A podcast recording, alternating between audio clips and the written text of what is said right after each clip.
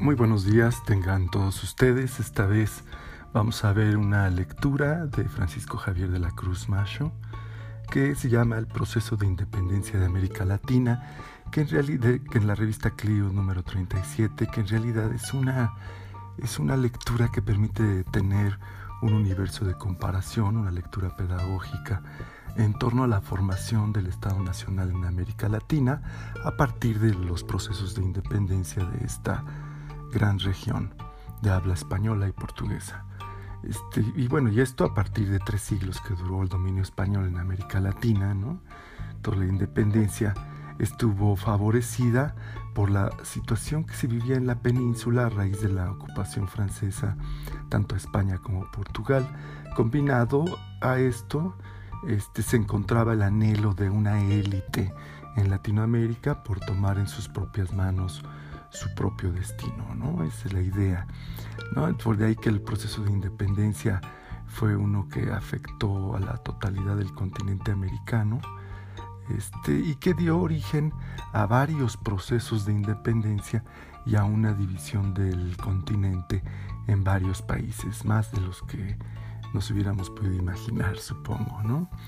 La independencia política entonces no, no siempre supuso una independencia económica, nos dice este autor Francisco Javier de la Cruz, este, puesto que esta, este, una independencia política, sin duda, pero no la económica, pues las potencias del tiempo, de aquel tiempo, impusieron su hegemonía a estos países recién independizados, fundamentalmente Inglaterra y, y Estados Unidos. ¿no? El objetivo nunca fue equiparar los derechos de todos los habitantes de América Latina, sino que la élite que encabezó este, cada una de las revoluciones pretendió mantener su estatus privilegiado, es decir, los criollos. Esto da entrada al concepto de Coleman sobre el colonialismo interno, que posteriormente será una tesis muy importante en el planteamiento de Pablo González Casanova para explicar el nuevo tipo de relaciones sociales que se, generaron, que se generaron en América Latina a partir de un colonialismo interno, es decir, seguir manteniendo en la calidad de subordinados a los grupos que habían perdido la guerra contra España y Portugal. y así en América Latina, este, el, reino español se dividía en cuatro virreinatos, el de Nueva España, el de Perú, el de Nueva Granada y el de Río de la Plata, además de cuatro capitanías generales como eran Guatemala, Cuba, Venezuela y Chile, y además del virreinato portugués en todo Brasil. ¿no? Los peninsulares eran en ese tiempo, principios de los años 1800, eran 1% de, era de población era peninsular, 20% eran criollos, o sea, hijos de ellos, 24% mestizos, cualquier tipo de mezcla, este, biocultural, y 38% indios y 18% negros, ¿no? Este, es decir, 38% habitantes original, originalmente americanos y 18% traídos de, África sin su consentimiento. Ahora, las causas internas de la independencia. Primer punto, el menosprecio de la corona hacia la población criolla en los lugares o en los puestos de decisión política. Dos, el monopolio mercantil a favor de España, perjudicando los intereses comerciales y empresariales de la población criolla. 3. La administración que anteponía los intereses de España a las necesidades de los habitantes de las colonias. 4. La diversidad racial que llevaba a la exclusión de los indígenas y de los afros este, y también de los mestizos. ¿no? Ahora, las causas externas. Esto, todo esto se comparte en toda América Latina. El ejemplo de independencia de Estados Unidos.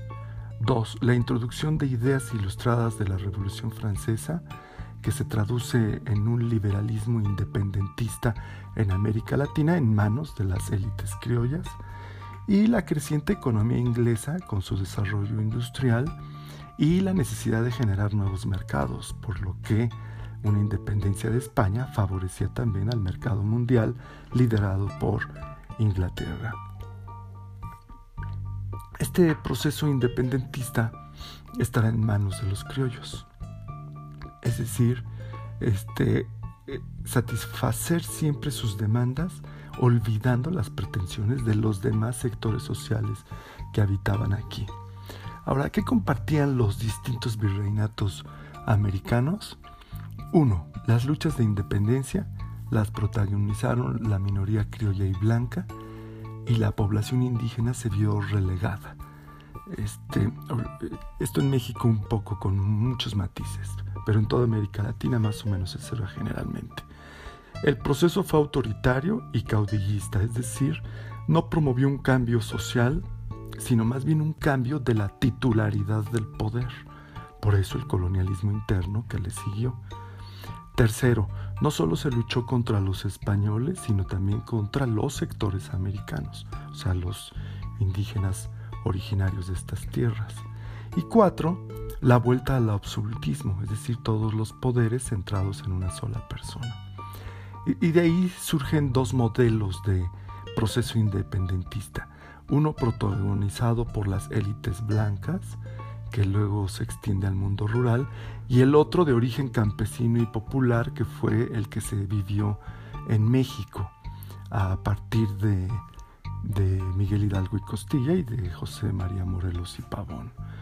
El primer modelo, este, los cabildos metropolitanos asumieron el poder, ¿no? destruyendo así a las autoridades este, españolas y constituyéndose estos cabildos como juntas de gobierno. Y estas juntas convocarían congresos que declararían las independencias. Este proceso se vio en Venezuela, Argentina, Chile y Ecuador. Y el segundo modelo, es decir, este campesino y popular, este, se vivió en la Nueva España, es en la localidad de Dolores, ¿no? que posteriormente se llamará Dolores Hidalgo. Este, el cura Miguel Hidalgo y Costilla convoca a indios y mestizos, convirtiendo la revolución en un gran movimiento social, ¿no? este, ante, el cual se produjo la reacción de los blancos y criollos que frenaron la revolución con el apoyo del ejército español. ¿no? Este, y dice este autor, tal vez el primer antecedente sea la revuelta de Tupac Amaru el 4 de noviembre de 1780, liderado por José Javier Condrocanqui. ¿no? Ese otro fue el levantamiento de Francisco de Miranda en Nueva Granada en 1806. Eh, la invasión inglesa a Río de la Plata entre 1806 y 1807, defendido por Liniers. ¿no? Esta, esta invasión hará ver que los que habitaban en el Río de la Plata podían defenderse sin la participación de los españoles. Y será la invasión francesa a España lo que termine por desencadenar el proceso de independencia. Vayamos ahora por regiones. Sudamérica.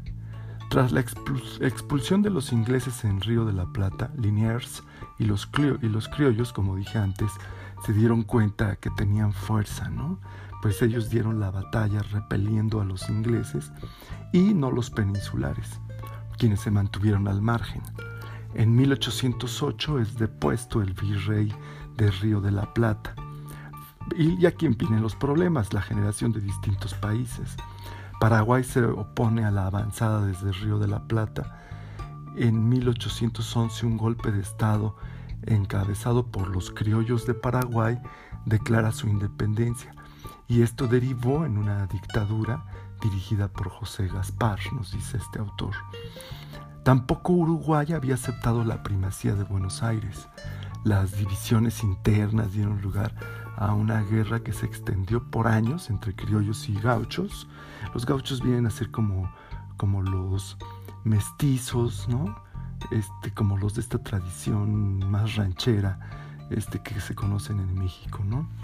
Artigas el gaucho consiguió alzarse con el poder, consolidando la independencia de Argentina, aunque posteriormente cayó en manos de Portugal, ¿no? La ciudad de Colonia allí en Uruguay tiene todas las marcas de una ciudad portuguesa este, marítima, ¿no? De, piratas, de puerto portugués, ¿no? Y su independencia definitiva fue cuando Inglaterra, el poder económico, para cuidar sus intereses, convenció a Brasil y Argentina de que dejaran a Uruguay ser un Estado independiente, lo que se logró en 1829. España recupera en 1814 a Chile, donde en 1810 se había proclamado la independencia. Y tras esta declaración de las expediciones libertarias de San Martín, logran independizar a Chile en 1817. Y en 1818 el, el militar Bernardino O'Higgins proclama la independencia de Chile separándose de Argentina. ¿No? Entonces ahí los intereses de las élites de cada uno de los de las regiones hace también que se generen nuevos países. Centroamérica y México, otro caso.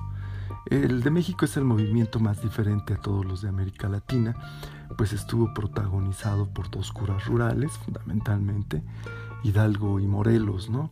El propio Morelos tiene un escrito que se llama Los sentimientos de la nación, donde reclama el reparto agrario y la igualdad de derechos entre todos los ciudadanos, ¿no? cuestionando el dominio, español y cualquier posibilidad de, derechos privilegiados a una élite que sentía ser la heredera de los derechos del peninsulares. ¿no? Y esto da entrada a que estas élites en México se pongan del lado de los españoles. Por ejemplo, Agustín de Iturbide establece el plan de Iguala de 1821 donde defiende el gobierno republicano monárquico, ¿no? que garantizaría la religión, los derechos y la propiedad y los privilegios de la clase alta. ¿no? Este proyecto en México todavía tiene mucha fuerza. ¿eh? Este, en la actualidad hay un debate y este proyecto está, está allí, eh, manifestándose todos los días en la red social de Twitter. Eh, y el resto de América Central se había mantenido leal a España, pero la independencia de Nueva España y de Nueva Granada, o sea, en el sur y en el norte, provocó que se iniciase un movimiento independentista en Centroamérica, surgiendo las Provincias Unidas de Centroamérica en 1821. Había dos bandos, uno a favor de la anexión con México, otro a favor de la independencia. Y se decidió en un principio por la anexión a México, este, pero la conversión de este al Estado monárquico de Iturbide provocó la vuelta a la independencia de las repúblicas centroamericanas. Las Provincias Unidas de Centroamérica, formadas por Guatemala, El Salvador, Honduras, Nicaragua y Costa Rica, pusieron fin a su unidad en la década de los 30 del siglo XIX. Nicaragua, Honduras y Costa Rica se separaron en 1838 y Guatemala y El Salvador en el 39. A ver, otra región, Perú, Nueva Granada y Venezuela. El Congreso Nacional de Venezuela proclama su independencia en 1811 y el resto de Nueva Granada, la Junta del Gobierno de Santa Fe convoca un Congreso, pero Quito, Venezuela, Panamá y Cartagena no se integraron, eh, siguiendo ellos diferentes gobiernos, ¿no? este, y, manteniéndose sometidos al gobierno español. Y también en Ecuador se crea una junta y se aprobó la independencia, dotándose en febrero de 1812 de una constitución. Y la intervención de las tropas realistas de Perú acabó con el proceso de independentista en Ecuador.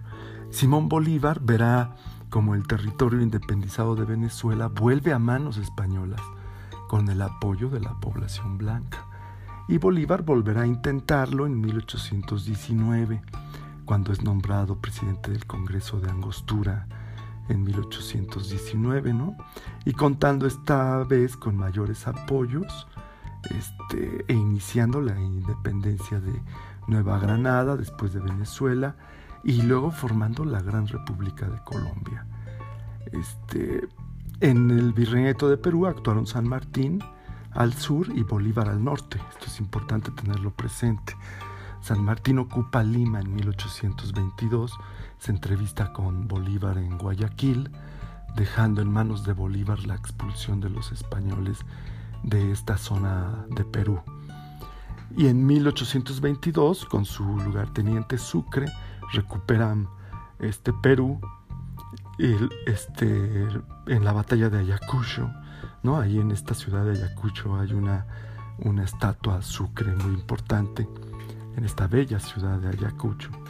Y luego se encaminan hacia Quito y ganan la batalla de Pichincha, liberando a Ecuador. En el norte del continente, Bolívar había tratado de crear la Gran Colombia, ¿no? Su aspiración formada por Colombia, Venezuela y Ecuador, a, ella pretendió unir a Perú y a Bolivia, ¿no? Pero estos territorios se fueron disgregando, siendo Venezuela la primera en separarse en 1830. Y Andrés de Santa Cruz unificó Perú y Bolivia en 1836 y 1839, pero pronto se disolvió en el mismo 39 ante el ataque de Chile y Argentina, que temían el potencial que adquiriría dicho territorio, según nos dice este autor. ¿no? El otro lugar es Brasil. La independencia de Brasil arranca de la invasión de Portugal este, realizada por el ejército francés. ¿no? Entonces don Juan VI huye con su esposa Joaquina y su familia a Brasil, ¿no? con la ayuda de la Armada inglesa. O sea, eso es muy importante tenerlo presente. Y convierte a Brasil en la sede del imperio. Tras el fin de la ocupación francesa en Portugal, este, se provocaron conflictos en Brasil que da origen a revueltas populares y entonces Juan VI se regresa a Portugal dejando a su hijo Pedro como regente de Brasil. Este, y esto pues suponía obviamente un regreso de, de Brasil perdón, al estatus de colonia y no sede del imperio, ¿no? Y esto eh, genera descontentos, demandas de independencia, este, y que se clamaron en el grito de Ipiranga en 1822, nombrando al príncipe Pedro este, emperador de Brasil, ¿no? Y las tropas portuguesas serán expulsadas de Brasil. O sea, fíjense cómo el proceso en Brasil pues fue mucho más pacífico que eh, de todos los virreinatos y las capitanías españolas, ¿no? Las últimas colonias españolas tras la independencia de América, España aún controlaba algunas islas del Caribe como Cuba, además de Filipinas, ¿no? Y se producía una presión de Estados Unidos para que España liberara o, le diera la independencia a Cuba, pues este, el 90% de la, producción de esta isla eh, eh, se iba a Estados Unidos, ¿no? ¿Cómo iba a ser la historia, no? Estados Unidos proclama eh, exige a España la independencia y después es, quien hace el bloqueo. ¿no? Y con ese telón de fondo, en 1885, se, produce el intento independentista con el llamado grito de baile, proclamando conjuntamente la República Dominicana y Cuba como países independientes. ¿no? Dicho movimiento estará liderado por José Martí, Máximo Gómez y Antonio Maceo.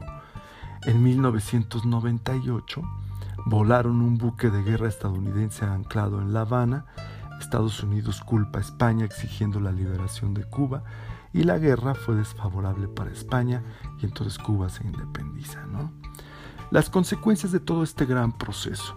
Al final del monopolio español y portugués, y con ello la apertura de Latinoamérica al comercio exterior, la gran beneficiaria en la esfera económica de este proceso fue Gran Bretaña, puesto que le permitió acceder al mercado libremente de América Latina, proveyéndolo de manufacturas. Este, la política arancelaria es, el, es ahora diseñada por los políticos americanos, pudiendo utilizarla en su beneficio. Este, disminución de mano de obra, la liberación de los esclavos es otra consecuencia, o mejor dicho, de los esclavizados, porque nunca fueron sometidos contra su voluntad. Se fomentó el sector ganadero, sobre todo en Venezuela y Argentina.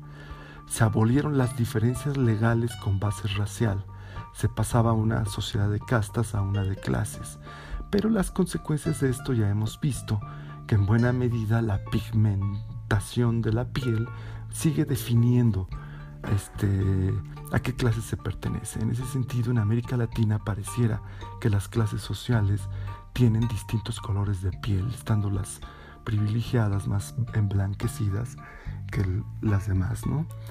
Eh, otra consecuencia, si bien hubo unas nuevas naciones independientes, muchas de ellas derivaron del liberalismo al autoritarismo, ¿no? Pues los nuevos estados nacían bajo la égida militar, esto es muy importante, ¿no? Si nacen bajo esa égida, égida normalmente son autoritarios y no demócratas.